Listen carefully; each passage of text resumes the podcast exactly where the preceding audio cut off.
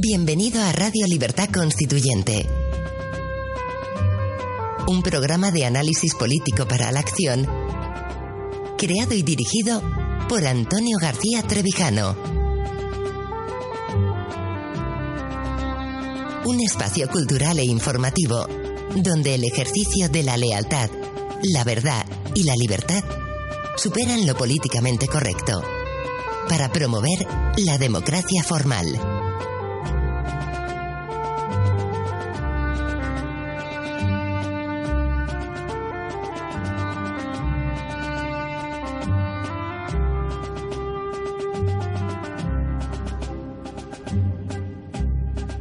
Muy buenos días, queridos oyentes.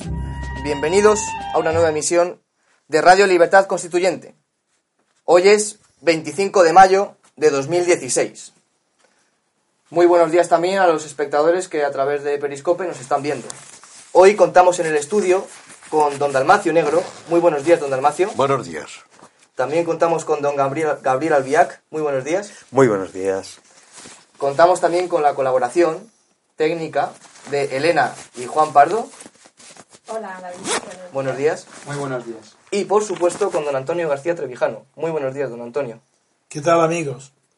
Hoy es un día que estamos muy contentos porque ya nos acompaña otra vez Gabriel, que está libre de la universidad, y es, es- es un día de libre de compromisos que le impedían estar aquí antes. Y en un día maravilloso hoy porque hace un fresco vivificante, siendo verdaderamente ya un- una temperatura cálida. Y el- pero hay eh, los árboles, los álamos están predominando en el paisaje por el miento, justamente porque se mueven sobre los cipreses fijos. Y este eh, es agradable ver cómo sobre lo que permanece fijo está lo que cambia. Y eso también lo vamos a ver, qué es lo que permanece fijo en nosotros y qué es lo que cambia según las circunstancias y los vientos de la política. Hoy ¿Me permites de todas Venga. formas que matice tu bucolismo optimista? Sí. Llegan los pólenes. Ah, ¡Horror! Hombre, ¿pero ¿tú tienes alergia? Sí.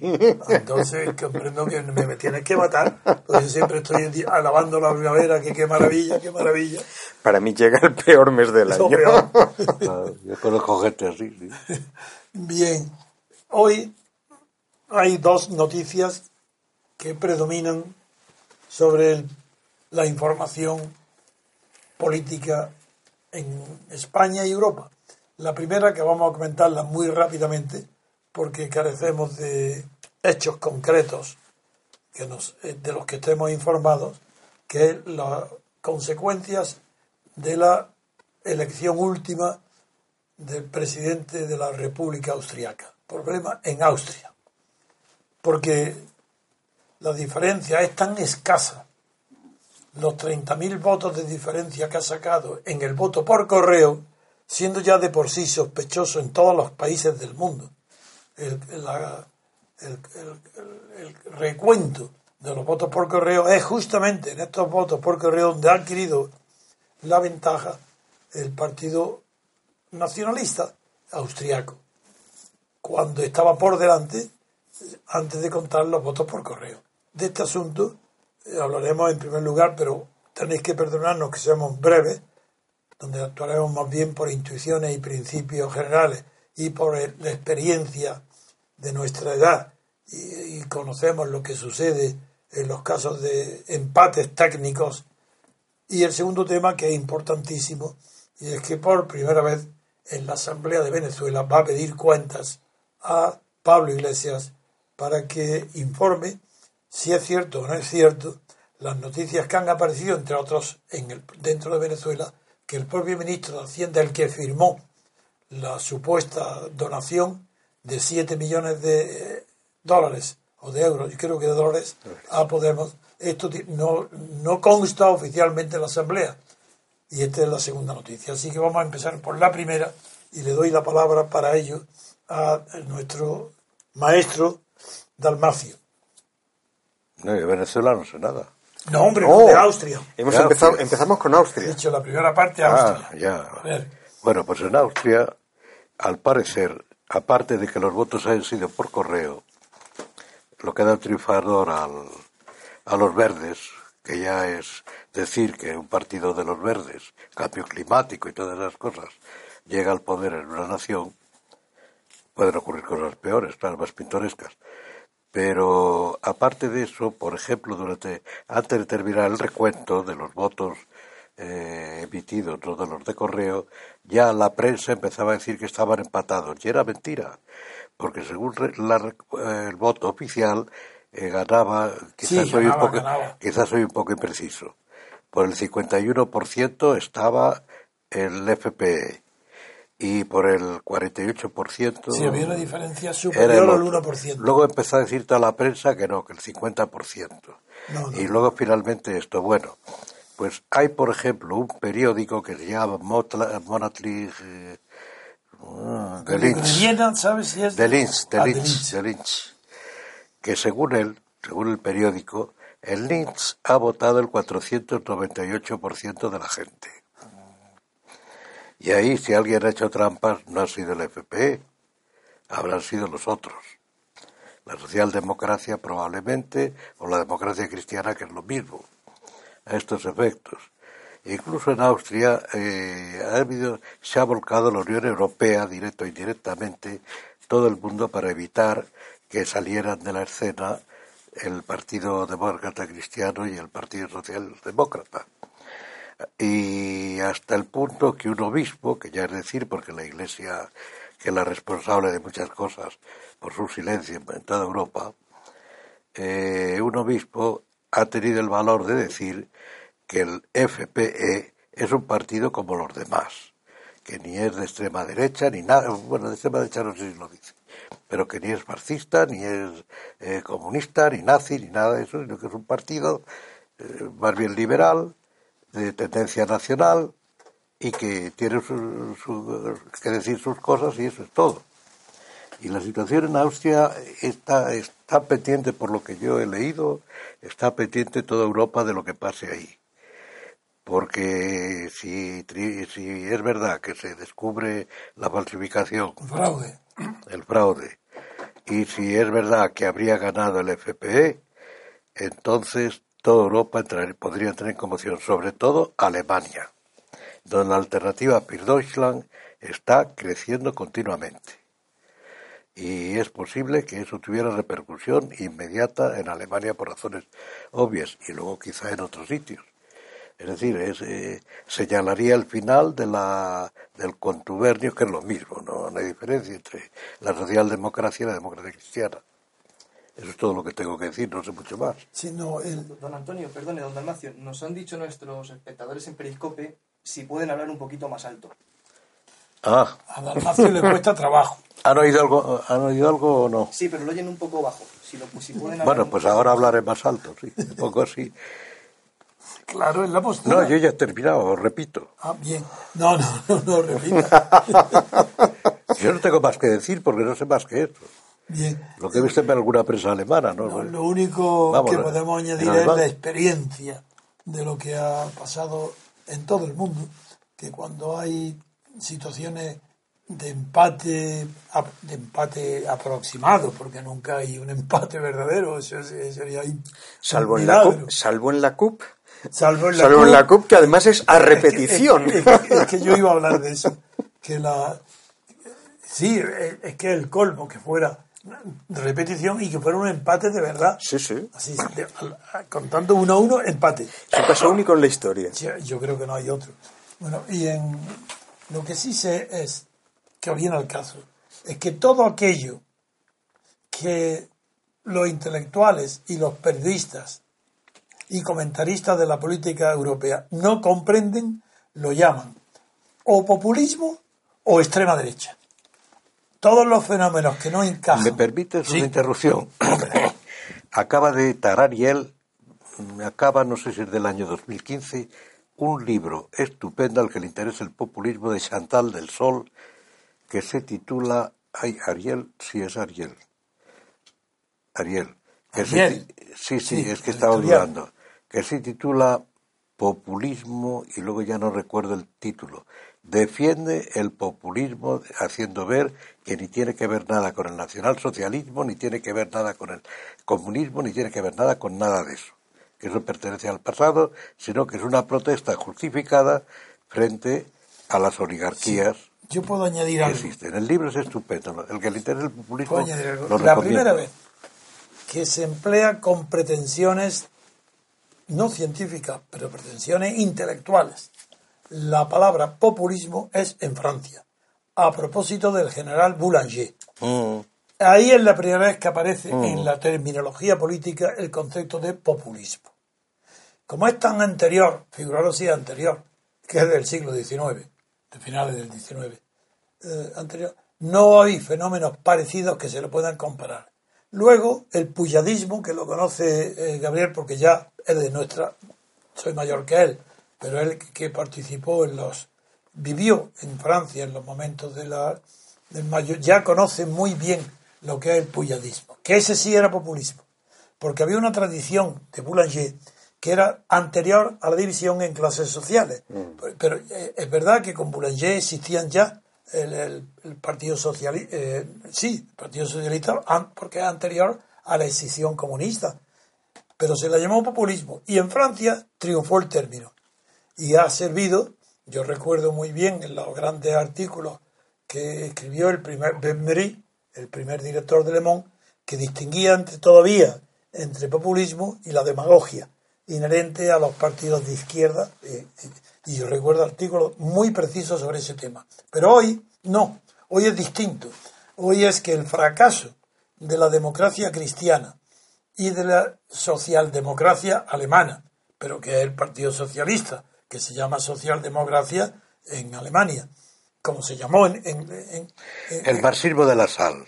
de- de Que no era marxista, era, tenía sus ideas Sí, propias, bien. pero partía de Marx. Sí, pues bien. Exacto, y que eh, por lo demás produce un curioso un curioso rebote en el final del 19 en Rusia. Realmente Que el es lo gran, que decía el yo de gran impulso, el Claro, gran impulso Kerensky- del populismo, No. no, el gran impulso No, pero el populismo del- en Rusia anterior, ¿eh? claro, pues es lo que te estoy diciendo, Ah. final del 19. El gran impulso del, eh, del populismo en Rusia es el de los narodniki, eh, frente, señor. frente a los cuales precisamente elabora el Lenin algunas de sus tesis Tesis más radicales. y hay una conocida. cuestión que no se debe perder nunca de vista. Eh, Lenin muere como consecuencia de un atentado realizado por eh, una eh, militante narodniki. eh, ¿Qui- ¿Quién dice que muere? Lenin. Lenin muere como consecuencia de las heridas recibidas en un atentado llevado a cabo por una narodniki, Vera Zasulich. Que era, fue, un ataque, tu- tuvo la Ah, apoplejía. bueno, no, pero eso fue la consecuencia final. Lenin queda fuera de juego a raíz, a raíz de los tiros que le pega eh, una militante narodniki Bueno, y- y llamada es- Vera. Y es imposible eh, hablar de populismo sin recordar inmediatamente y antes que nadie a Dostoyevsky. Porque quien de verdad escribe. Es que los narodniki vienen de esa tradición, precisamente. Claro. Es que el populismo no es más que una reacción cuando no se ve salida. Es Es una reacción Y cuando, no, sentimental. cuando mismo- no hay ideología. lo mismo preponderante. del Es una reacción sentimental, abiertamente sentimental. sentimental, pero que no encuentra líder. Que es lo que le pasó a Porque no hay idea, no tiene una idea de referencia. Que no encuentra líder. Es lo que le pasó al general de Beranger. El populismo El líder era él. podía haber reconciliado en cierta manera las dos Francias. Sí. pero no tenía capacidad, era un general, pero nada más No, no, guapo no, no, y no sé qué más cosas, pero no, no tenía No, capacidad de líder. es que cuando es lo que le pasa, por ejemplo, aquí a Podemos, porque gran parte del voto que tiene es voto de populista, de reacción, pero no tiene, no tiene cabezas. Porque Claro, lo verdaderamente hilarante en el caso de Podemos es que por un lado tratan de recuperar una retórica de tradición leninista, pero sin embargo para defender las tesis más brutalmente antileninistas que quepan eh, pensar, porque todo, es lo todo, contrario todo- de Lenin. todo- claro, todo el modelo Lenin que está sentado, que está explicitado de un modo clarísimo en quiénes son los amigos del pueblo, es precisamente el rechazo del modelo populista. Al revés. Que no saben por dónde andan, No pueden, por se acabó. es- Pero es eso es- que el demasiado. los que votan ahí es que no tienen cabeza, no tienen, no tienen líderes. No, tienen simplemente una especie de encabronamiento abstracto, perfectamente justificable, pero con el encabronamiento abstracto no se, Completamente. no se va a ninguna parte. que podía salir de ahí un partido como el FP, por ejemplo, de, de- por ejemplo, no, de Austria, pero no puede salir porque es que aquí se ha hecho una cosa. La monarquía, para afirmarse, ha instalado la izquierda más estúpida que hay en Europa. Izquierda de boquilla. Y entonces lo que aparece por aquí, la reacción, porque como todo es izquierda, sea el Partido Popular, sea cualquiera sea, la única reacción eh, aparece por la izquierda, estatismo. Sí, estatalismo, estatalismo. Nada más. Pero tú fíjate la, la, la, la gracia para, para quienes tenemos ya una cierta edad de encontrarte con que ahora sujetos que pretenden presentarse como una respuesta de izquierda radical se proclaman discípulos del peronismo. Del peronismo. Es decir, es decir, de, la, de, la, de la forma más necia Bueno, pero eso del, ta- eh, de los fascismos en su versión Bueno, eh, pero- latinoamericana. Pero es que eso, eso también es lógico porque el propio Papa es fascista, eh, digo peronista y a lo mejor son católicos. o sea, eso tiene una coherencia. No, el, eh, incluso el, teórico, que tú yo no lo conozco. El teórico es la Clau, el teórico es la Clau, que es el, que es el teórico Yo no lo he leído. que es ¿sí? el que es el teórico de la izquierda peronista y que eh, funciona sobre el principio de eh, afirmar que lo que arrastra la movilización política no son los conflictos de clase, sino las adhesiones sentimentales. Muy bien, pero Vale. apoyar un sindicalismo que no existe en España. Bueno, un sindicalismo que es una mafia, todo hay que decirlo. Mafia, pero era Perón, sin el sindicalismo de Eva Duarte y la demagogia, eso era inconcebible. Sí, ¿eh? Y eso no lo tiene, Pablo por lo demás, no lo tiene. por lo demás modelo, modelo sindical eh, calcado del del, eh, No, muy italiano. del italiano y naturalmente igualmente calcado del modelo del eh, vertical español. Que Pero es que viene de. Italia, Hombre, claro. claro que viene de Italia. Ambos son calcos del modelo italiano. Es corporativismo. Exacto. El corporativismo no es No, exactamente igual. no es cuidado. igual, pero es una derivación del Porque el corporativismo. corporativismo de Dolfus y Portugal no son antecedentes para... Ni el de, el de Mussolini, que tal como lo planteaba. Lo que pasa es que el corporativismo Eso. es que es inviable. Claro, Ese es el problema. antiguo, porque es, de- es medieval, es antiguo, Es, es no es inviable. moderno. Son los gremios, es una cosa ahí. Coincide con el di- distributismo inglés, en parte. Pero es que es inviable el No, el corporativismo. inglés tiene otra cosa por los trusts, eh, perdón, por los eh, sindicatos ingleses. eh, eh, es que tienen una tradición que no tiene nada que ver con la europea. Entonces, por eso no, no se puede comparar con... porque esto. viene de la Edad Media también. También, también. Claro, porque, Pero son con- incomparables. porque es más fiel a la tradición medieval.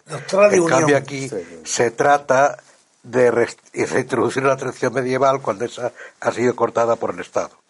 Sí.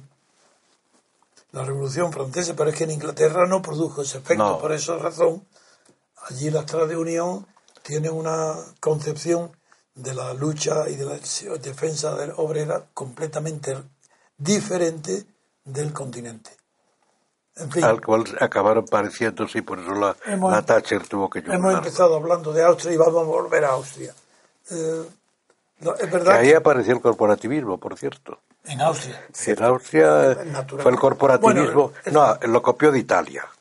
Sí. Pero, y porque también estaba en Francia y porque era Dolfus y todos estos eran católicos, era hecha católica y porque La de además fue Roma. era la doctrina católica, el Sin corporativismo, que pensaban que tal y cual, bueno, era una Sí, sí, sí. mal cálculo, pero pensaban, y además lo implantó frente al nacionalsocialismo, para hacer frente al nacionalsocialismo.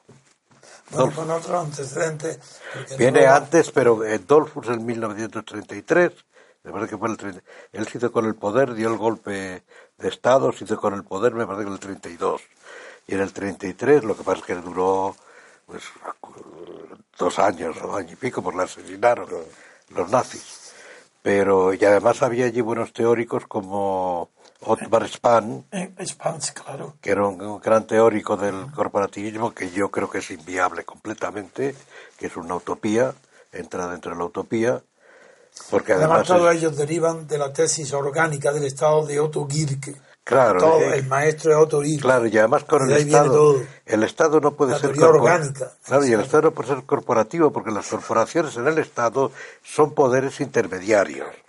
Y los poderes intermediarios son incompatibles con el Estado, con la soberanía. Y es, es completamente incompatible el corporativismo. Pero bueno, era una idea que estaba vigente ahí, que se oponía al nacionalsocialismo y a todo eso, como por ejemplo Mussolini, cosa que se pasa por alto. Mussolini le obligaron Francia e Inglaterra a echarse en brazos de, eh, de Hitler. Se pasa por alto que cuando Hitler quiso anexionarse, el primer intento de anexión de Austria, Sí. entonces Mussolini le colocó en el Brennero el, el ejército Trieste, italiano, claro. que todavía no tenía El Hitler de ejército, y Hitler tuvo que recular. Y Hitler nunca tuvo la simpatía a Mussolini, hay textos. No, sí, eso sí se sabe. Lo- era más bien, eh, no, Hitler no, quiere decir Mussolini, no, no me acuerdo si lo he dicho bien, nunca tuvo simpatía a Hitler. Eh, Era, era, mutua, no eran simpáticos. era, no, era Hitler el que tenía simpatía a Mussolini no, no, pero no era correspondido por y a Hitler eh, le- porque Francia e Inglaterra estaban disgustados por el imperialismo Quien italiano parece que- que no le querió mucha simpatía a Hitler fue a Franco, en Endaya. no nada no ninguno no era recíproca la es que además Hitler era otro tipo y Mussolini tenía el sentido del humor. Le dijo a Franco precisamente ahí en Bordiguera le dijo a Franco que hay que reconocer que hay dos cosas con las que él no sabía qué hacer, que son la iglesia y las modas de las mujeres. ¿Quién dijo eso? Mussolini se lo dijo a Eso es Franco. Mussolini. Claro, igual que le dijo a, al periódico aquel muy conocido, que, que de mucha categoría. no era muy elegante la Clara Petachi. Bueno, No, que demuestra que es verdad que no conocía. pues eso. igual que le dijo, que le preguntó si le resultaba. Era, era un italiano, hombre, no me acuerdo cómo se llama. Bueno, le, le dijo que le sería muy difícil gobernar a Italia. Y dice: gobernar Italia imposible si son italianos. O sea, tenía Recuerda, sentido del recuerdas la anécdota que cuenta, que cuenta Ezra Pound, cuando Pound, eh, que era un gran admirador de Mussolini, le lleva sus, sus libros de poemas, y Mussolini le dice, Questo è divertente. ¿Tú te imaginas al pobre. Pound? Questo è divertente. Era completamente distinto de, de Hitler, ¿no? Pero terminó eh, Mussolini siendo un payaso, una caricatura. No, porque lo obligaron por eso, porque Inglaterra le dejaron sobre frente a Alemania. y sí, Era el que se oponía a, a la expansión alemana, aparte de por intereses italianos también. Hombre, un componente histriónico siempre tuvo. Sí, era un condotiero. Sí, exacto. No era tanto un, un dictador de los de la eh, Elija Leví, de la Era un duce. de tiranías, era un duce, un, un condottiero, un conductor. Volvemos a Austria para no apartarnos. del Retornemos. Eh, Creo Don Dalmacio nos aclara la situación. vamos a esperar, No. estar atentos. Y yo no sé más que lo que he dicho. Estar Oye, pues ya sabes más que yo. Bueno, y si hablamos de otra cosa, tú sabes más Bueno, que yo, hubo el anterior, que falló. Y, falló en la elección. Era Hoffner, como nos recuerda el anterior, eh, que fue nacionalista y que estuvo a punto. Toda la prensa europea estaba preocupada de él. El que, anterior el presidente. que murió en un accidente. Este, el- El que murió en un accidente. sí, Eh, bueno, es un accidente sospechoso. Sí, Sí, pero vamos. sí, pero era el jefe de. Ese sí, Sí, que era sí, nacionalista de verdad. Y era mucho más- y era minoritario. Era, Además, no, yo le he conocido que coincidí con él, vamos, dijeron que era no me acuerdo él del nombre. Yo creí en que era cosa No. en- Hoffner. Sí, algo así. No No, era no me acuerdo. Sí he conocido y a su hija le he conocido más. H-O-F, Pues sí. creo que era Hoffner. Bueno, no este, ese sí fue claramente nacionalista. Este no, No, yo no lo veo. Yo leo las declaraciones y no veo que sea nacionalista. Veo que es de derecha, evidentemente, que es conservador también, que es antisocialdemócrata por encima de todo. Es retóricamente mucho más comedido que el otro, por lo Sí. menos en lo retórico. De todas formas, yo hay algo que no conozco bien y que probablemente Dalmacio nos pueda aclarar más, que es la, la función, la función de la presidencia en, en Ah. Austria, que me da la impresión de que no es, no tiene, No tiene no, facultades ejecutivas. Es que no es régimen Bueno, es que es otra cosa que me olvidé de contar, que es lo que he sacado de ahí. Que es que el nuevo presidente de los verdes, porque tiene la facultad del presidente de elegir el canciller. Es la única facultad que tiene realmente. Sí, que eh, Portugal se parece en algo a eso, sí. Y ha dicho que de ninguna manera va a elegir a alguno de, al del FP. A los verdes. Eh, No, no, es el de los verdes el que lo ha dicho. Que no va a elegir a, a ninguno. Al otro que de ninguna manera lo elegirá, aunque tenga la mayoría que tenga. Porque hay elecciones ahora otra vez regionales. Claro, lo que pasa es que eso, de otro tipo. en el caso que, produz- que se produzca, produciría un conflicto entre presidencia y ejecutivo, lo cual llevaría a hacer elecciones anticipadas, me imagino. Sí, pero normalmente los presidentes, fueran socialdemócratas, fueran cristianodemócratas, elegían presidente a la mayoría. Efectivamente. Y este lo rompe. Pues eso es lo que se hace siempre. Acuérdate que eh, con Mitterrand pasó dos veces la cohabitación. Eh, lo que produjo fue naturalmente que Mitterrand en dos ocasiones tuviese que nombrar eh, primer ministro de la derecha. De la derecha. Bueno, pues este lo rompe. Ha dicho que lo rompe. El de los En el verdes. 88 y en el 93, si no, sí. recuerdo. Pues se ha dicho que, que no lo, que no de que ninguna manera, lo cual puede crear un conflicto muy serio. Sí, un conflicto que yo creo que llevaría a elecciones anticipadas, ¿eh? porque no parece que tenga otra salida. Bueno, veremos. Sabéis mi preocupación siempre de no salirme de los hechos. Vamos a esperar a ver si tenemos mejores conocimientos y volveremos a tratar del tema de Austria. Cuando tengamos más conocimientos de hechos. Bien, podemos hacer un pequeño descanso, no receso, eso que lo Hay hagan preguntas de los oyentes si queréis. Pues venga, antes del descanso. Venga, vamos, es verdad. Pues- Y yo quería que era después, sí, venga, preguntas. Sí, Vicente Ferrer pregunta al doctor Albiac, ¿una moral cívica en sociedad civil, política y económica aquí es posible y cómo? Una moral cívica aquí es posible. Sí. En España, En España, yo tengo la impresión de a que... moral oída de lo imposible. Yo tengo la Bueno, impresión de que eh, la, ¿cómo decir? La construcción de la conciencia ciudadana en España es tan endeble, tan endeble, que hablar de moral cívica es, eh, bueno, pues expresar un deseo, pero nada más. Equivale a la moral No, pero pública. yo no veo ¿eh? en la pregunta deseo. Veo al contrario. Lo que veo es que está deseando encontrar confirmaciones de personas que él considera eh, pensadores, como tú, y pregunta, ¿es posible esto? Porque él la- mismo, la pregunta in- la implica España, que no creen en eso. la España actual parece francamente inviable. Pero A mí me parece imposible. pero la mayor preocupación del sistema de- ha sido destruir el étos de la nación. Exacto. Claro, si no hay- Exacto.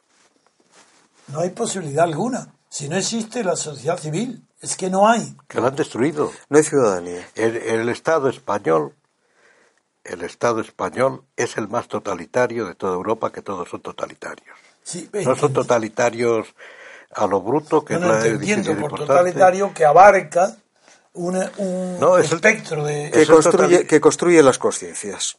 No, que que, que construye ocupa, civil, que- que ocupa toda la civil, sociedad, que ocupa todo. Exacto, construye la conciencia. Ocupa todo, es totalitario. todo, lo que sí. pasa es que no es a lo bruto con la violencia, sino con la seducción, la persuasión, la propaganda, el Bueno, miedo también yo detrás. Creo, creo que en eso los tres estamos de acuerdo. Bien, Ot- otra pregunta. Otra pregunta. ¿Creen que la constante mención a Dios en la política y la justicia de Estados Unidos es algo a superar? ¿A quién le hacen la pregunta? No A lo ti. sé. A Dalmacio, Ah, hombre. A ti. si es. Dios, a Dalmacio. Tía. Tú tienes, tienes trato directo con Dios, yo no. No, no, yo tampoco. Tú sí, tú eres creyente. Esa referencia es una referencia a la cultura y la civilización occidental. Y porque la civilización occidental de- depende de Atenas, de, Jeru- de Atenas, Roma y Jerusalén. Y sobre todo lo que pasa es que ha prevalecido la tradición, eh, hoy en día, prevalece la tradición de la polis, de Atenas, sobre la tradición romano-cristiana De las cívitas. sobre la tradición de las civitas, que es eso de que en Atenas Sí. los ciudadanos pertenecen a la polis, es una concepción arcaica, paganizante, Sí. mientras que en Roma los ciudadanos, los quibes, Son los dueños, los propietarios, propietarios Que son conciudadanos. de la ORSI, son conciudadanos. Entémoslo, Y por eso la no. importancia del derecho. Sí. Y luego el cristianismo, pero esos permanecen en el plano de la conciencia, eso lo explica muy bien Lorato Sí. en el plano de la conciencia y luego aparece con el cristianismo se descubre no es que sea una invención No. existe siempre la conciencia Con lo cual aparece la idea de historia, Pero además. Es que el latín es muy difícil porque el latín es conciencia, lleva la S siempre. Ya, bueno, es lo El que quieras. no se distingue. Pero es distinto. El logos famoso. Nosotros sí. Hemos El- dado ya la diferencia entre la conciencia moral y la conciencia intelectual. que, es concep- una- que es conceptualmente es muy difícil de Es muy distinguir. difícil. Salvo en probablemente probablemente es más es de un apaño grado. es más un apaño lingüístico No, que no, una y distinción confort conceptual. y un Salvo confort en español y en alemán. Exacto. En alemán es Bewusstsein, la conciencia, ser consciente de. Sí. Y Gewissen es la conciencia, no conciencia, conciencia moral. Y en mal. español distinguimos conciencia y conciencia. Pero de las lenguas latinas es la única, ¿eh? no hay ninguna otra lengua latina que observe. En las la lenguas latinas No, es igual. que nosotros, No, ni en italiano, ni en italiano. En no, no. italiano es igual, vamos, es, Es exclusivamente en inglés, en, en todas.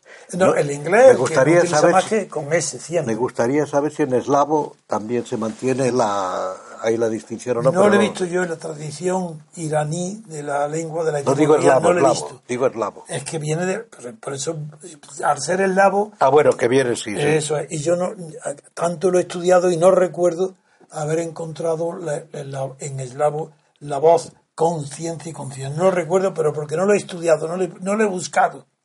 En los demás sitios sí. Pero Mi es- eslavo lo tengo muy abandonado últimamente. No, yo- ahora yo también, pero lo estudié mucho tiempo, porque eh, de las dos ramas de la- del lenguaje indoeuropeo, el que más ha influido en lo eslavo fue el iraní, no el indo, sino sabéis que retuvo mucho tiempo la emigración indoeuropea, penetró primero en Irán y allí estuvo pues mil de años.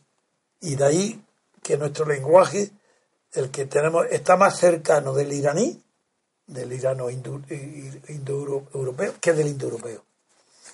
Y eso yo sí he dedicado mucho tiempo de vida a conocer el origen del lenguaje porque es que me apasiona, porque es que yo creo que está en el origen del pensamiento del lenguaje. Y ese es el tema.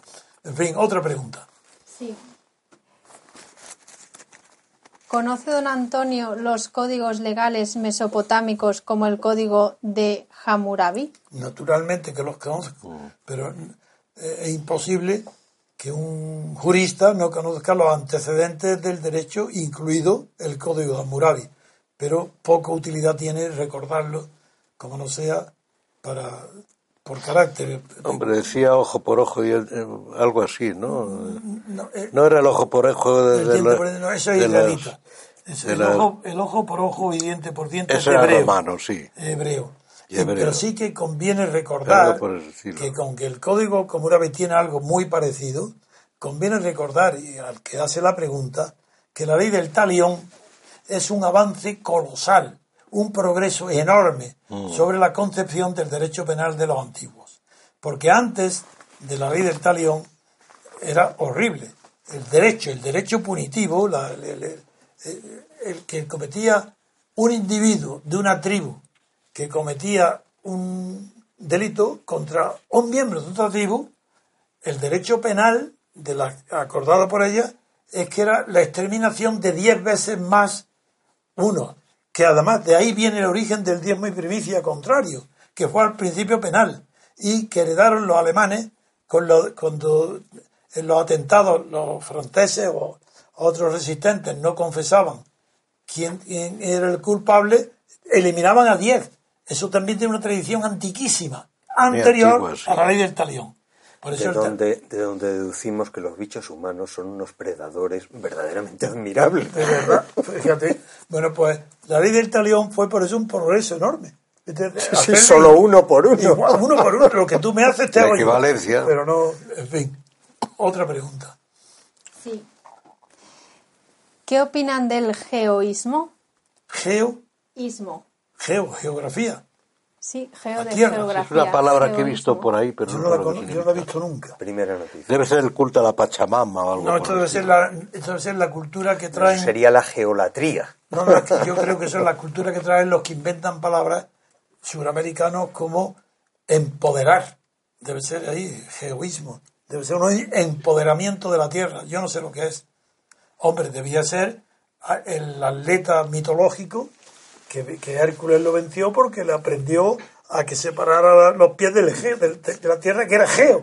De- Es que, es que en Hispanoamérica ocurre una cosa muy interesante, que allí se sigue estudiando latín y griego, cosa que en Así, Europa hombre, ya casi ha desaparecido. Una tradición de la independencia, donde casi hablaban en griego. Tú fíjate- tú Habrían fíjate- casi eh, en la vida corriente. Tú fíjate, Dalmacio, lo que ha sido la Complutense en clásicas. Probablemente La mejor de todas mejor, considerada el, en un el mejor departamento de Europa. Igual que uno- semíticas, estamos bien ¿Quién en consideradas. clásica? Clásicas. Clásicas. Y prácticamente ha quedado. Ya ha desaparecido. La han, la han arruinado, ¿no? Se han jubilado ya prácticamente los últimos. Es algo- Qué Yo crimen, lo- ¿eh? sí, yo lo Sí, com- Es que no saben qué es el origen del pensamiento. Es Yo que lo no comentaba hace poco con uno de los últimos jubilados. Pero ¿cómo se puede pensar ¿y sin quién conocer queda? el lenguaje? Pues mira, Yo me no. pregunto. Porque me, había- me- me- Es que la universidad está me arrasada. habían, me habían pe- pedido algún amigo que le, que le informase sobre quién quedaba y lo que me informaste Nada. es ya nada. Nos hemos jubilado ya todos. Y hubo una buena No, no, pero sí es lógico. La mejor. En La mejor, la mejor, la mejor. Es ¿eh? que, es que se- en Clásicas España- era un departamento modélico. Es que fijaros que en España, de Atenas, Roma y Jerusalén, la política ha intentado arrasar las tres. O intenta arrasar las tres. Atenas, Roma y Jerusalén. Cero. Para presentar un país joven, no sé qué, sin No, población. eh, no, no, es, es sacrificar todo a la técnica, a la colocación, al empleo, a la Bueno, modernidad. sí, sí, a la ¿Te acuerdas, Dalmacio, de de, de lo de Solís en el Parlamento? Lo de la cabra, Más sí. gimnasia y menos latín. Y entonces... El de Franco. Ah, Muñoz eso, fue genial. Fue Muñoz Alonso que interviene... eh, El de Murcia. Solís acaba de decir lo de que, que para qué servía el latín. Y entonces interviene Muñoz que- Alonso. pues de mire usted, Murcia. mire usted, señor Solís, sirve para que nosotros a usted le digamos que es egabrense Ah, y no otra cosa. Bueno, porque era de cabra. No- digo para que no, que no oigan. Claro. Había nacido Solís en cabra. Bueno, Solís fue, tengo que decirlo, Dígalo. de los dos acuerdos en Consejo de Ministros para asesinarme, el primero fue propuesto por Solís.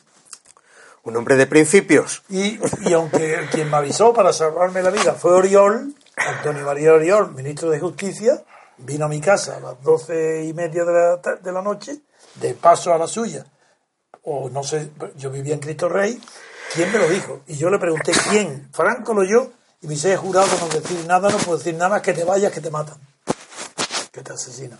Y fue Solís. El segundo ya no sé, fue el segundo fue fui avisado por el Opus Dei. Faustino García Moncó se lo dijo a Antonio Fontán y Antonio Fontán vino a decírmelo y trayendo el dinero para que me fuera rápidamente. Pero la- el primero fue Solís, que eh, fue el que tuvo la iniciativa de asesinarme.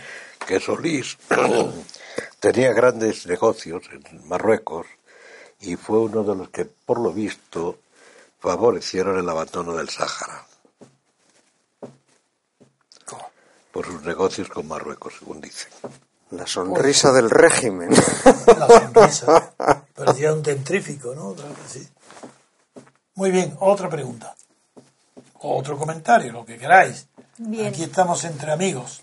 Dice Dani Rubio, ¿qué les parece la idea de tener un reportero? A ver un segundo, que esta no era una pregunta. Sí. Sí. ¿Qué opinan sobre la abstención en Chile de un de aumento de abstención de un 14% al 57% de 2010 a 2015 En Chile aumentó la extensión, a un 57%? Es del 14. eh, pero si no, no, no sé la fecha, De 2010 a porque es que 2015. Vicente, mm, eh, Vicente, que antes ha hecho una pregunta, ha mandado un artículo, yo no sé, no le he preguntado, me lo dirá si lo ha mandado ya, sobre lo que sucedió en Guatemala cuando hubo una abstención del 82% y cayó el gobierno. Pero esto de, yo no sé la abstención de Chile a qué se refiere, porque si no me dice la época, Sí, sí, la- entre 2010 y 2015, dice. pero es que es una época tan... Ah, de que era en el 2010, Sí, 2010. era 14, Sí. y fue... pues no, no, no lo conozco, el tema. ¿Pero vosotros lo conocéis alguno? No, no, No, yo tampoco. ser Yo porque- tiendo a admirar la- las poblaciones que se abstienen, ¿eh? O sea, que eso... Hombre, es me- evidente. Teniendo en cuenta, En teniendo en cuenta tema. que eh, Chile probablemente sea de uno de los países más cultos de Latinoamérica, me parece un signo de salud Durante men- mucho tiempo Me parece un signo de salud mental. Durante mucho tiempo Argentina y Chile fueron los más cultos. No, y siguen siéndolo. Y siguen, ¿no? Pero Pero en Argentina había un aunque núcleo Perú, superior. Perú lo que parece que es más minoritario, Sí. Perú tiene un nivel muy bueno. Perú tuvo siempre unas élites muy, Pero muy sí, formadas. también más conservó el, cualificadas. el idioma, el, el español, donde más conservó su pureza fue en Perú. En Perú, Venezuela, Ecuador Y Ecuador. y Bolivia. y Ecuador. Pero el primero era Perú. En fin, otra pregunta. Otra pregunta. No, ¿Cómo, yo no, no puedo contestarle. Yo creo que es por Bachelet, que está la gente empezando a hartarse de Bachelet. Ah, que De la, la pregunta, presidenta. que a lo mejor es un chileno Sí, que es no la hace. Puede ser que Yo sea no un sé quién chileno. es, no sé. Ten en cuenta que nos hacen preguntas de todo el mundo. Ya, pero yo creo que es por esa razón, por lo ser. que yo yo oigo. ¿no? Bueno, este es eh, Daniel Vázquez Barrón. Dice, ¿cómo se relaciona el liberalismo y el estatalismo en el krausismo? Uy, eso sí que es una pregunta muy difícil, porque No, el no. krausismo... el- el ¿Quieres empezarla tú? No, no, no, no, no. Venga, venga, sí. No, el krausismo no es estatista en principio. Lo Claro, que pasa es es que lo que inventan es la democracia orgánica. Bueno, pero es que como en España le- le- la escuela, la ampliación de estudios de Sáenz del Río trae aquí el krausismo que influye en la en de los Ríos, Y cuya, y, cuya exis- y cuya existencia en su país de origen es cero. Cero, nadie sabe quién es. totalmente, Cero. está cero, cero. Eso fue del Río.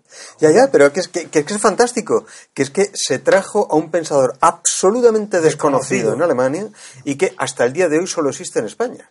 Pues a lo mejor porque era desconocido lo trajo. no, no, para que se viera que él sabía.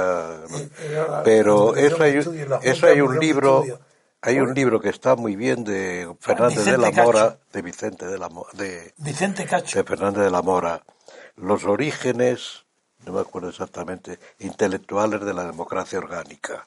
Era el Ah, bueno, el krausismo hay organicismo. Sí, claro. Pero eh, que luego está Madariaga, Hombre, que claro, anarquía claro. y jerarquía en, la, en la- lo que hablaba el régimen franquista de la democracia orgánica Algo está tomado de ahí, que además tuvieron conversaciones Franco y él, y además Madariaga se enfadó mucho cuando nombró Franco eh, embajador, en, por razones obvias, por otra parte, creo yo, desde el punto de vista político, al duque de Alba en Londres en vez de nombrarla a él.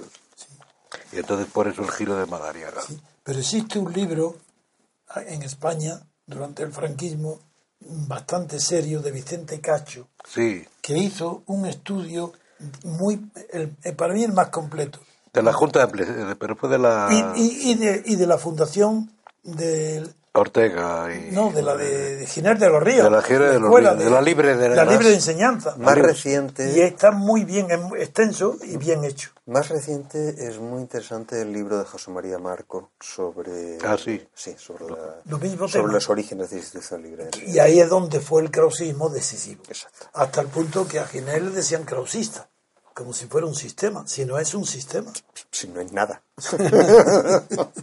en fin yo creo que eso sí es un hegelianismo barato. Pero barato, exactamente de- es lo que yo iba a decir que es una degeneración eh, un- no vulgarización degeneración intelectual de Hegel Pero que vale la pena tomarse No la molestia ¿eh? de ver si hay alguna otra lengua que no, lo- no sea ¿eh? el español en la que existan estudios sobre el krausismo. no nada más que en España y, y fue por Giner de los Ríos Que hay uno que no es malo de Enrique Méndez Ureña, ese yo no lo conozco que no me acuerdo cómo se titula.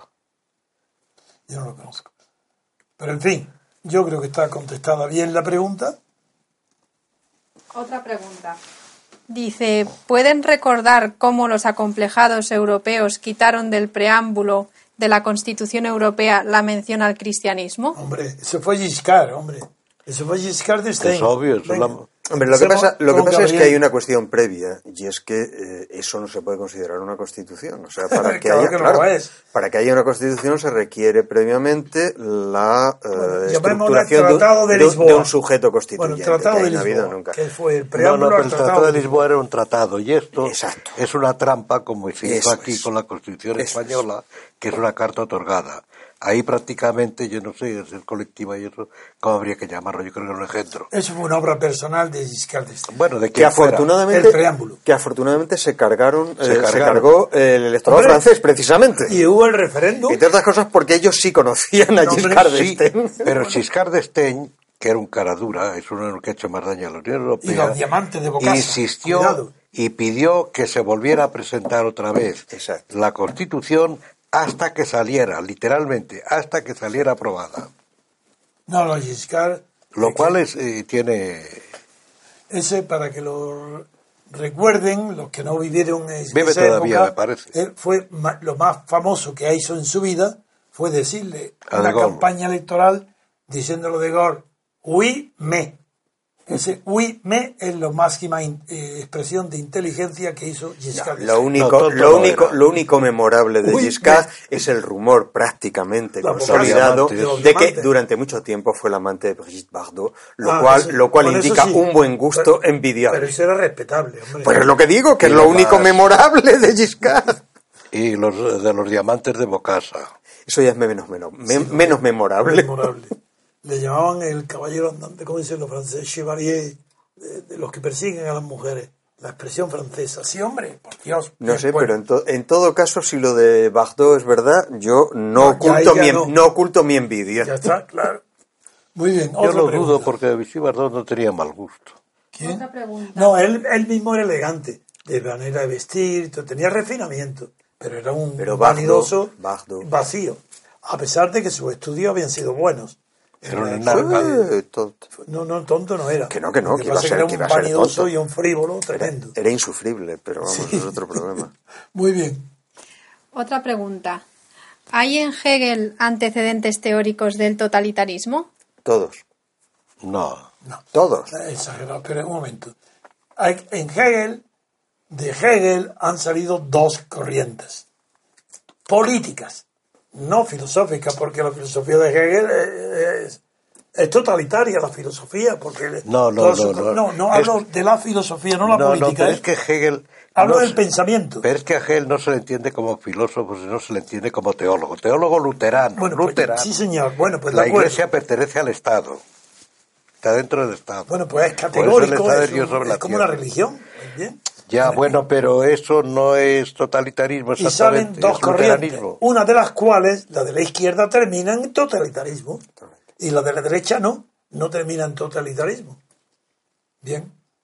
Yo creo que podemos pasar a otra pregunta porque Hay una, hay una raíz, hay una raíz básica de eso, que es el capítulo sobre la teleología trascendental en la crítica del juicio, que es a partir De del cual se configura. Sí, claro. Que es a partir del cual, pero es que el, el modelo histórico de Hombre, Hegel se configura a partir de ahí. Está ahí. Es Kant.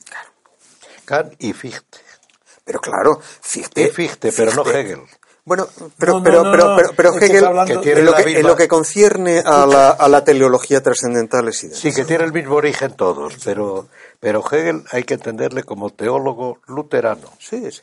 Que, Sí, otra, que yo eso nos llevaría... que dice, y es verdad. que eso nos llevaría a una cosa que es verdad y no es verdad, que el origen de la mentalidad del espíritu totalitario es el protestantismo. Lo que pasa es que es completamente absurdo hacer responsable a Lutero de No, Hitler claro, es como absurdo. se le hace. Es la teleología histórica Bueno, que arranca, sí, que claro. arranca de la crítica del juicio y cuya eh, y cuyo primer manifiesto teórico es la primera lección de Fichte en Jena en septiembre de 1794. Yo y en los discursos también y en todas partes, pero quiero decir que eso es injusto. Lo que pasa es que históricamente yo creo que, que es absurdo hacer responsable, hombre, que se que investigando se busca ahí y tal, pero decir que Lutero, porque No, eso es- hay eso es- historiadores que eso hacen es- culpable a eso es- Lutero eso de es un anacronismo incluso brutal. por su antijudaísmo y todo eso, le hacen culpable de Eso es fuertemente anacrónico. No, Es pero, anacrónico. pero en la biografía de Lucien Febre, que tú admiras tanto, Sí. Está clarísimo que eso es falso. Claro que es falso. ¿no? Eso es falso. No, bueno, pero sí es que además ha pasado mucho tiempo, que no tiene nada que ver. no tiene que ver, es otro O sea, mundo. que es no- otro, no es otro tiene nada mundo. que ver. Es un anacronismo muy fuerte. anacronismo, pero también lo mismo es eh, Kant yo creo que es más culpable porque porque es el que arrasa y reduce todo a la nada. A ver, que yo acá el- le tengo mucha admiración. A ver, dime, a ver. Hombre, porque eh, no se puede conocer la cosa en sí ni nada, te- se queda- no queda más que valores. Por- no, porque... Que es lo que hace Cohen, Cohen resucita Sí, los sí, no, pero valores. es que a partir de Kant porque arrasado- es donde encuentra la ciencia su fundamento. Hombre. Es la primera vez, es ahí. No, hombre, no. Pero hombre, No, ¿cómo que no, no? no, no, El no, conocimiento no, no. del fenómeno No, no, es el no. objetivo de la ciencia. No, del no. número no, No, pero la, el fenómeno sí. la reintroducción de la, de la finalidad en la teleología No, yo no acaba Digo con- de la es importancia Kant. de Kant. Eso es Kant. La importancia de Kant Pero es es, que, pero el Kant, el Kant, respecto a el por, Kant- por el- qué es posible el conocimiento. el es que Kant- eso es increíble. El Kant que marca a los que serán los grandes idealistas a partir de la década de los años 90 del siglo XVIII eso te- es el de la teleología trascendental, no es otro. Es la crítica del juicio lo que, lo que Sí, está contigo. no que estoy da lugar a la filosofía de la historia. toda la obra. Yo estoy hablando nada más que él da seguridad a la ciencia porque se ocupa de Y los una, fenómenos. y una referencia y una referencia bibliográfica interesante que, que yo creo que es muy recomendable para quienes quieran analizar ese engarce entre el idealismo clásico alemán y el nacimiento de los totalitarismos es el eh, fantástico libro de, de Vladimir Yankelevich el eh, cómo se llama Este es un Eh, polaco, ¿no? Eh, no, no, no, uy. Es un francés ya. Es un francés, es, es, un, Ah. es, un, ru- es un judío ruso ah, ya sé, ya eh, sé. Años exiliado en 20, Francia, no lo conozco, no, toda cuya sé familia fue exterminada durante No, sí. eh, los campos de hablar de él. No sé si concentración. fuiste tú que me hablaste aquí un día.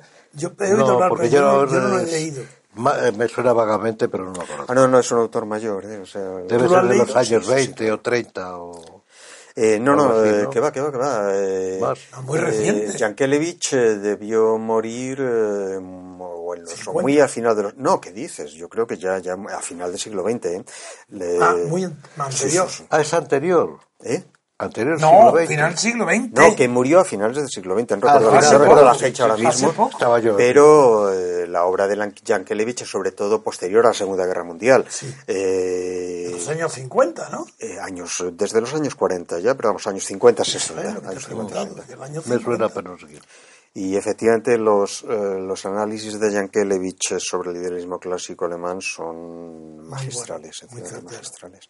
Eh, ¿Sabes que fue el padre de Yankelevich eh, quien, quien tradujo prácticamente a todos los idealistas eh, al, al francés? Pero ya sé yo, si eres tú el que me ha hablado de hablado de Sí, él, ahora me claro he acuerdo que, tú el que me dijiste esto de la traducción. Claro, te de. Yankelevich. ¿Oíste tú? Eh, y toda la familia acabó liquidada en los campos. Era, entonces, Vla- Vladimir siempre, Vladimir siempre cuenta la, la extraña situación intelectual de un intelectual que desde niño eh, en su casa ha hablado simultáneamente eh, francés, alemán y ruso, que ha tenido toda su formación en alemán y que dice, después de la Segunda Guerra Mundial, no ha podido volver a leer una sola palabra en alemán.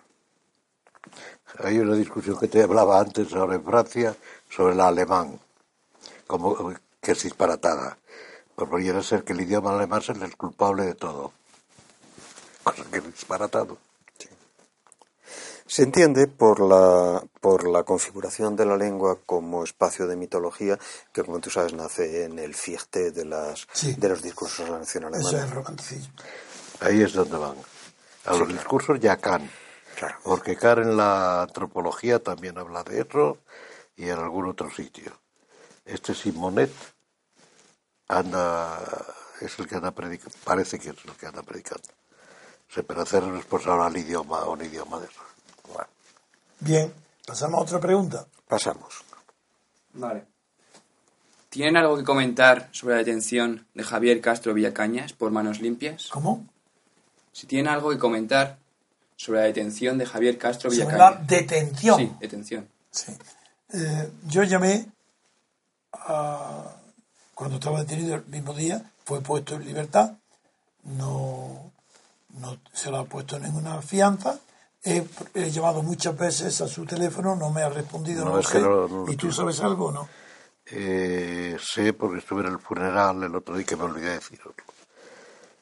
Eh, que ha muerto el padre. Ha muerto su padre. Se lo ha contado lo del padre que ha muerto. Estuve en el funeral hace, Yo lo que sé de este hace dos días que me llevó mi hija. Lo que sé es que era director profesional, como periodista, y en esa condición ha compartido en las televisiones en Telemadrid con mucha frecuencia, porque era director de un periódico editado por Manos Limpias. Y era él, pero estaba a sueldo. Él no tiene nada que ver con Manos Limpias. Yo tengo la impresión de que Manos Limpias ahí ha sido víctima, tengo la impresión, por lo que he oído, ha sido víctima también de Orsbank, me parece que es Orsbank, o Orsbank, o- Ausbank. que, que les ayudaba, pero hacía su negocio. Bueno, no sé. En cualquier caso, no yo En cualquier conozco- caso, es un ámbito todo él sumamente, sumamente turbio. ¿eh? Gabriel Castro Villacaña desde hace tiempo. Javier seguro que no. Javier y yo tengo la, es un hombre muy honesto y es imposible, yo lo veo imposible que pueda haber cometido ningún acto de inmoral ni de... Y yo también. Yo no lo creo y tengo fe en él, pero quiero hablar con él y no puedo. Es verdad que está complicado porque no todavía tiene que presentarse cada 15 días. Pero digo, es porque él estaba a sueldo, ganando un sueldo como periodista. Lo- y he tratado de conocer más detalles, lo llamo continuamente, porque es mi deber, es amigo mío. Y yo tengo que dar la cara por los amigos en todas las circunstancias, porque no soy como otros. Pero no, no, no, no me responde, no, es que no responde nadie al No teléfono. es que responda a nadie, No no, no, no, no, no se puede. Así que No sé la razón, pero. cuando sepa algo, o ya lo traeré aquí para que lo explique él, si quiere. Pero si no quiere, lo obligaremos, vosotros le obligaréis a que explique. Otra pregunta. ¿Qué objetivos tiene el sionismo y cuáles son sus principales actores en la actualidad? ¿Cómo, ¿Qué objetivos tiene el sionismo? Eh, bueno, primer- aunque aquí hay una persona, ¿y qué más? ¿Y cuáles son sus principales actores en la actualidad? actores del sionismo. Bueno, aunque aquí hay una persona que conoce muy bien lo que es el sionismo y que está situado, sentado a mi izquierda, yo adelanto de que el sionismo no tiene nada que ver con lo que la gente cree del sionismo, Eh, pero nada que ver.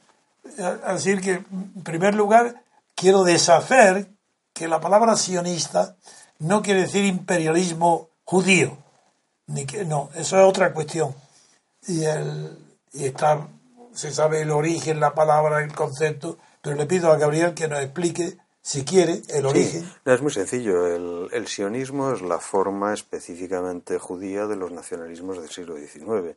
Es decir, es el, Sí, es un es el- nacionalista. es el nacionalismo, es, la- es el nacionalismo de los judíos europeos en el, en el siglo XIX que viene regido por los primeros elementos de un rechazo social que rompe las ilusiones integracionistas que hasta ese momento habían primado en la comunidad judía.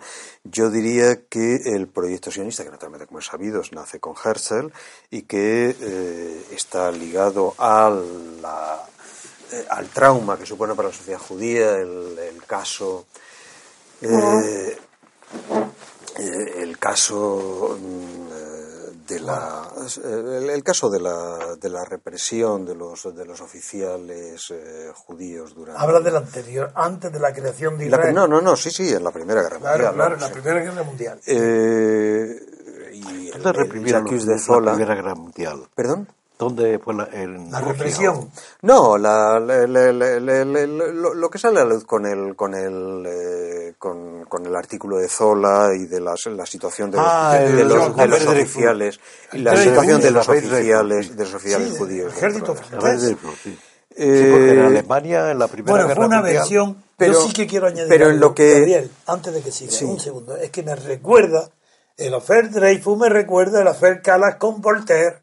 Sí, bueno, pero claro, que es, no tiene otra, nada que es ver. otra época. Es para- pero es para decir, cuidado, que hay asuntos que no tienen nada que ver, que no son originales, sino que es las diferencias de religión que ocasionan injusticias monstruosas. y que generan que generan- y una de ellas y que es el generan sionismo. un estado de, de locura Es- y una de ellas es el sionismo. No, el- ya, pero bueno, el, el- el- el sionismo existe antes, pero se eh, cristaliza, No, no, cristaliza cristaliza en torno a eso. Hablo de moderna. Y yo diría que como movimiento el sionismo se puede considerar eh, cerrado con la constitución del Estado de Israel, Israel. del Estado de Israel, Sí, y que por lo tanto. Y que por lo tanto en estos momentos el uso del término sion- sionismo es fuertemente metafórico, es fuertemente No, yo te digo, con el sionismo se quiere expresar eh, un conato de gobierno del mundo, del mundo, ¿eh? o privado, de orden privado, donde los judíos son los que tienen la predominancia. Bueno, pero eso se llama, eso se llama antisemitismo. Sí, pero tiene, eh, tiene su nombre. Eso tiene su nombre, eso tiene su canon en los No, pero hay que en los, decir que eso es en los- mentira, en es los una llamados en los llamados protocolos de los hables de Sion, Sion. y sirvió A entre otras cosas falso. y sirvió entre otras Pero es cosas falso, claro. y claro que es falso y sirvió como coartada para que los Es que en eso yo los- quería insistir porque los- desde el punto de vista político lo que interesa es, es para que el que todo nazismo eso es falso. y sirvió como cartada para que el nazismo alemán pudiese eliminar a Actuar 6 como a actuó. seis millones de personas gratis. Pero hay una pregunta. eh, eh, el sionismo no implica, no es también a religioso, sustituye como los Absolutamente catalanes. laico. El nacionalismo sustituye Pero claro, por el absolu- nacionalismo absoluta- la absolu- religión. absolutamente laico. Es una religión nacionalista. Eh, El, el, el sionismo es absolutamente laico. La de, ahí, de, ahí, de ahí que, de ahí que los sectores religiosos eh, dentro del judaísmo hayan sido siempre muy refractarios al sionismo y que hoy por hoy dentro de Israel el sector eh, más eh, contrario a la existencia del Estado de Israel esté formado precisamente por los integristas religiosos, por, las- hoy- por la gente de, de Mea Sharim y de eh, todo Gabriel, el núcleo. este tema te interesa mucho, pero hoy es recientísimo. Parece ser que Netanyahu, eh, que procede de la parte laica, es decir, se acerca enor- eh, se ha acercado y busca la alianza ahora con la extrema expresión religiosa de Israel. Eso está en noticias Mm, de estos días. pero es que es que es que se confunde, se confunde. Se habla se habla de, de- de extrema derecha religiosa de Israel sin sin sin distinguir entre sectores. Hay sectores religiosos que pueden estar eh, integrados en la, en, la, en la derecha en la derecha en la derecha política, en la derecha conservadora, pero lo que estamos hablando eh, de las corrientes de eh, ortodoxia religiosa estricta no están no están ni derecha ni en izquierda. Están en contra del Estado de Israel porque consideran que eh, la proclamación de un Estado bajo forma de república que no sea el Estado, eh, que no sea el reino restablecido por el Mesías, es un sacrilegio. Por eso eh, los rabinos integristas de Mea Sharim apoyan eh, las eh, posiciones más extremas de, eh, el, de las posiciones palestinas en cuanto a la destrucción del Estado de Israel, porque consideran que el Estado de Israel es un Estado blasfemo. Es Sí, que- sí, lo conozco. Eso. Es que hay, Pero es una melodía muy pequeña. esa. Hombre, muy pequeña, es que hay que estar como una cabra, hay que estar como una cabra y tener y tener un rostro como un armario, porque porque claro, eh, los, Pero la los- noticia que dicen los periódicos es que Netanyahu se ha aproximado a estos. No, a esos No, a esos no porque es imposible. Lo que pasa es que la prensa española, pero no leáis los periódicos. Claro. Pero hombre, ¿y ¿qué voy a hacer? Tengo que comentarlo a la, mis pre- amigos. la- la- la pre- la prensa española utiliza una eh, designación genérica para hablar de la derecha religiosa. Y la derecha religiosa en Israel son media docena de grupos Eso, distintos. eso, eso. Muy bien, otra pregunta. Había hay un tema interesante que yo A ver, que todo lo que está pasando desde hace tiempo, en- sobre todo en el protestantismo, y ahora lo confirmas tú con, con eso que acabas de decir, lo confirma Gabriel, es lo que está detrás de todo es el problema del reino de Dios en la tierra, Claro. sea el reino, el Mesías, sea Claro. el, el del Padre Nuestro, sin ir más lejos. Es lo que hay detrás del socialismo, detrás de todas las ideologías, detrás de todo el modo de pensamiento ideológico. ¿Tú te, acuerdas. ¿tú te acuerdas de lo que nosotros llamamos, Bueno, denominamos siempre como el más antiguo programa de sistema del liderismo clásico alemán? Es decir, el borrador aquel redactado por Hölderlin, Hegel eh, y Schelling cuando estaban en es que es acaba precisamente con el llamamiento a que un eh, más grande espíritu tendrá que sernos dado Si es para que el reino de Dios... por. Si es que es eso. Fue redactado por los tres. La copia que se conserva... Luego eh, Herder se separó, pero, pero está redactado por los tres. pero por eso decía yo que es que Hegel no se le entiende si es como teólogo. Pero claro. Luterano, ¿eh? No. En cualquier caso, para que nuestros oyentes no se desvíen, quiero decir que es verdad. La- el paralelismo, no, más que eso, las raíces religiosas de lo que están hablando. Pero para nosotros, para mí y para vosotros, en tanto que mm, milicianos civiles de la libertad política, eso no nos interesa, porque esos son fundamentos explicativos del origen de las ideas. Pero la política es política de poder, acción de poder, y lo único que nos interesa aquí no es la religión, nos interesa el poder. Bueno, eso te interesa a ti. Creo que a Dalmacio y a mí la política no nos interesa nada. Por eso nos trae... Yo soy ateo político. Eso le he dicho muchas veces. Ya somos dos.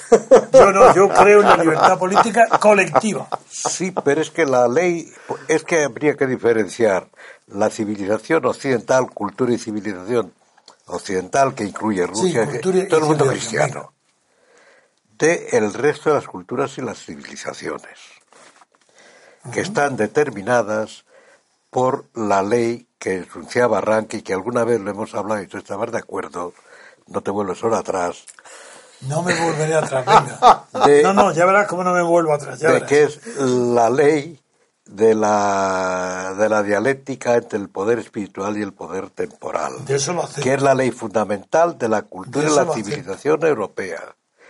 Y eso hay René Girard que lo dice mucho más claramente, de otra manera, que, que es poco eso yo no reniego.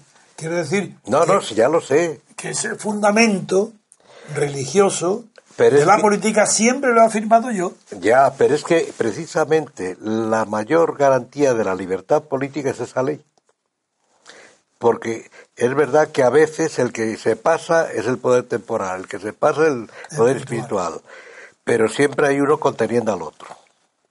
Y es lo que hace posible la libertad política. Sí, pero las categorías intelectuales del imperio y el papado, eso no son hoy operativas. Hoy opera Porque la iglesia se ha retirado. A sus El cuarteles, ¿no? que hoy- no se sabe a dónde. sí, Sí, a la misericordia infinita, sí. que es como la tolerancia la infinita Iglesia de la, católica de del Papa liberación actual se ha infinita de retirado, eso no hay duda ninguna. Pero cómo se ha retirado, estando al lado de los poderes, Porque el Estado la ha retirado. ahí está. Y porque no sabe, y porque no se entera lo que es el Estado, ni lo que significa el Estado, ni nada de eso. Bueno, es, es que Dalmacio lleva un tiempo combatiéndome sin cesar. Eso está bien, los, Pues amigos, ya lo sé. los ahora- amigos están para eso. Y ahora vienes tú Porque para estás en edad de aprender, hombre. Pero ahora vienes tú para que ya sean dos contra uno. Porque ahora, Pero son más pequeñitos. Hombre, yo soy más alto. Porque Pues eso. No, porque me he puesto un cojín. Os voy a contar a propósito lo que cuenta Montaigne en su viaje por Italia. Es invitado por Francisco I, duque de Toscana, el- el- puesto por Carlos V, la familia. El Colme no, no- era pariente lejano de los Médicis, pero es un Médicis. Pero bien, cuenta Montaigne que lo invita a comer Francisco, el duque, casado con la bella Alba, bella la Blanca, la Bella Blanca, pero se me acordaba Alba y no, es la Bella Blanca. Una historia preciosa, una mujer muy bella, muy bella, hija de un hombre muy rico, muy rico de Venecia, del más rico de Venecia, que el padre la tenía escondida por miedo a que se enamorara o se casara. Estaba en el palacio, en el último piso. Como no veía a nadie, llegó un aventurero de Florencia, nada, buscando, y se enteró de esa leyenda. Y se fue todos los días a las 6 de la mañana, antes de que, de que saliera el sol, porque le habían dicho que esa bella blanca bajaba a recoger la leche por la, la parte trasera del palacio que no daba al canal. Bien, y allí se quedó, y, y como ella era el único hombre que vio, se enamoró de él, del aventurero, y se escaparon.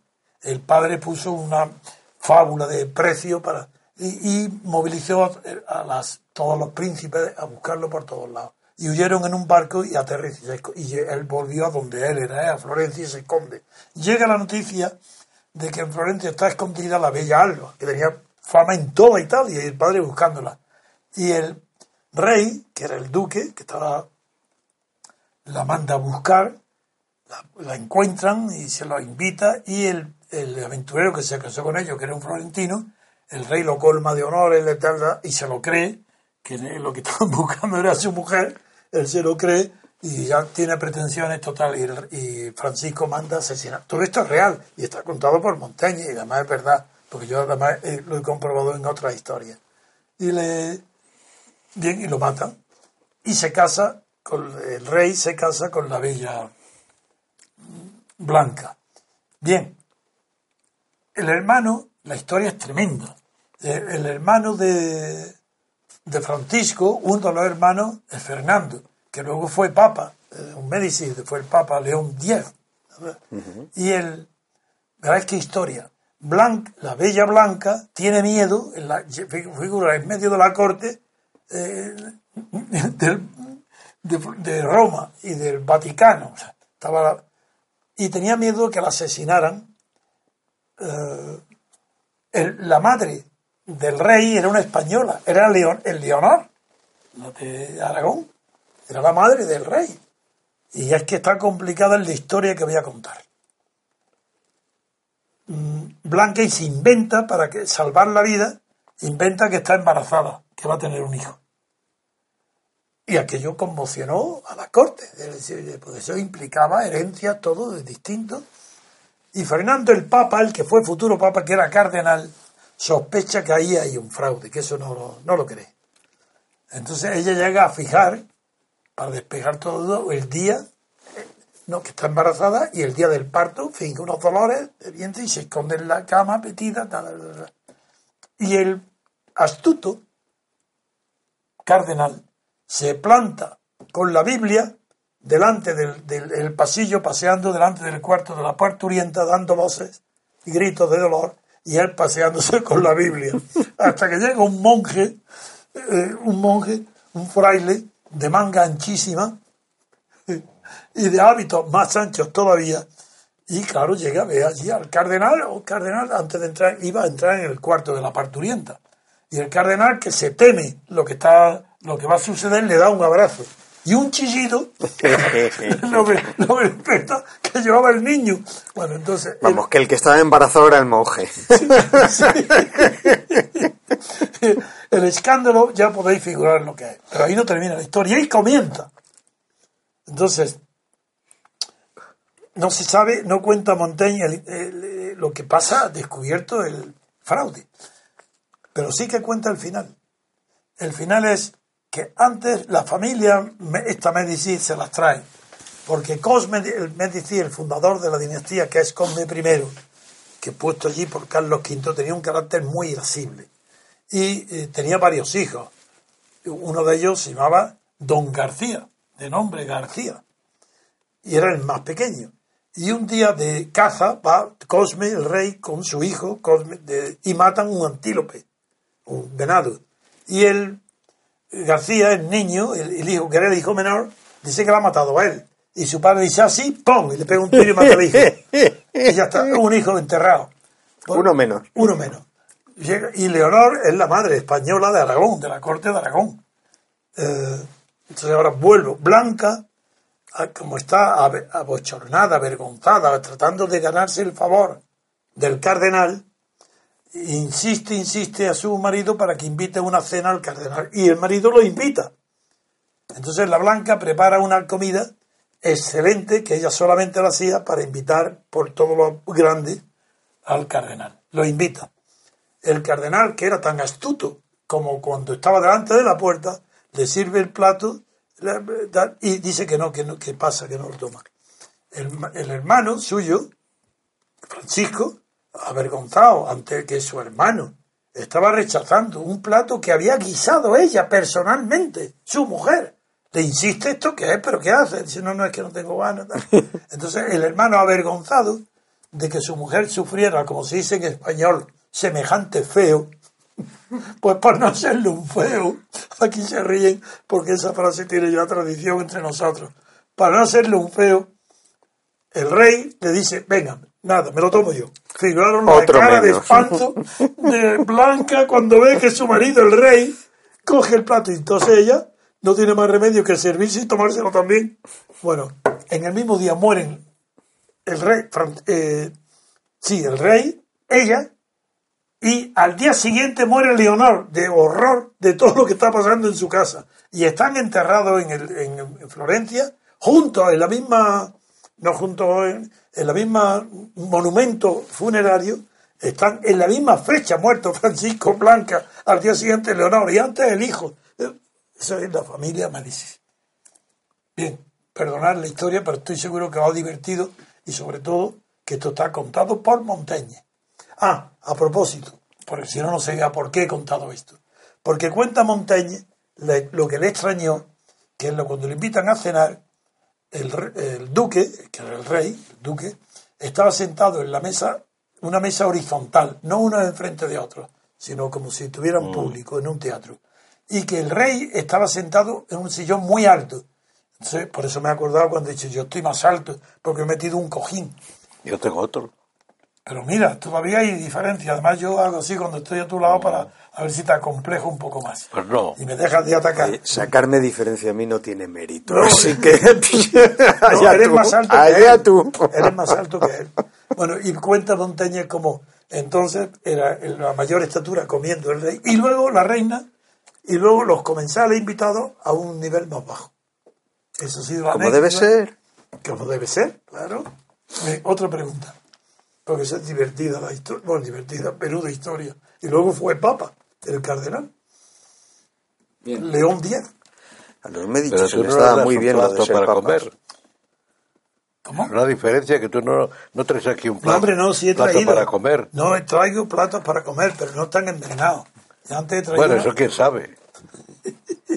Hombre, tú, si es que me llamas reaccionario, es que tú no lo sabes. Ya veremos los es que él te resultados. muestra que yo soy reaccionario. Eres Y claro, reaccionario. Nuestros amigos protestan. Sí, hombre, si nosotros somos seguidores de don Antonio, ¿cómo Dalmacio nos llama reaccionario? Hombre, es reaccionar a las cosas tampoco está tan mal. Eso dice él, que reacciono. Claro. En fin, es una ley de la física. sí, Claro. la reacción. Que Pero él dice. dice de la química. Dice la, eh, dice, la reacción química es creadora. No te, no te ofendas. En fin, venga, otra. Bien. La incapacidad de las partitocracias conducirá a Europa a regímenes totalitarios. Ah, perdón. La incapacidad de las partitocracias Pero europeas. te lee, lee, Elena. Oye, es que tienes que aprender a leer. Pero bueno, Hombre. Antonio, ¿qué cosas Y a dice? Elena también se lo digo. Es que si no, no se, si no se pronuncia, no, ten en cuenta que va dirigido a otros y eso no tienen experiencia de leer en público, que hay que... Voco- me enseñó. de verdad. Sí. A ver, Agustín López dice, la incapacidad de las partitocracias conducirá a Europa a regímenes con tintes totalitarios. A Europa le quedan dos generaciones, o sea que no hay que preocuparse No, mucho no, sobre la primera ello. pregunta, ¿a qué Europa te refieres? Si esa era una idea de Europa, es una cosa. La Unión Europea, otra. Y dentro de la Unión Europea, la zona euro, otra cosa. Entonces, primero, si puedes responder ahora sobre la marcha y, que nos diga, Agustín, ¿a qué Europa te refieres? Porque la Europa eh, que conocemos A la Unión Europea. Ah, eso es distinto. Ah, la Unión Europea, que- incluye, hay una zona europea, hay una zona euro de 19 y una Unión Europea de 28. Y es que, claro, hay que saber que por, por venir en la zona. Yo, el euro, a ver, Agustín, pues, va- vamos, di- dinos, Agustín, a ver. A ver, hay que esperar, que esto va con Sí. un poquito de retraso a veces. Ah, sí. No, no, hombre, yo creí que esto te lo daban rápido. Sí. Bueno, seguimos. Bien. Esta la pregunta eh, nuestro amigo José Luis Alcolea, el teleco. Ah, Hombre, este sí. Uno de los telecos. Este es un ingeniero de Dice- telecomunicaciones. Venga. Buenos días, soy José Luis Alcolea. Tengo una pregunta para don Antonio. En los artículos del Federalista, tanto Madison como Hamilton hablan constantemente del bien público. Llegan a decir que es el supremo objetivo de cualquier forma de gobierno. Pero además de usar el término bien público, utilizan otros como bienestar general, interés general, bien común. La pregunta es, ¿cuál de estos términos es el más correcto? Bien, conozco muy bien la, la pregunta, conozco bien el origen. Eh, Hasta Rousseau, lo que predominaba, el único término que había útil para designar ese bien público era creado por la Iglesia Católica. Y era, se, se adelantó Tomás y antes se llama bien común.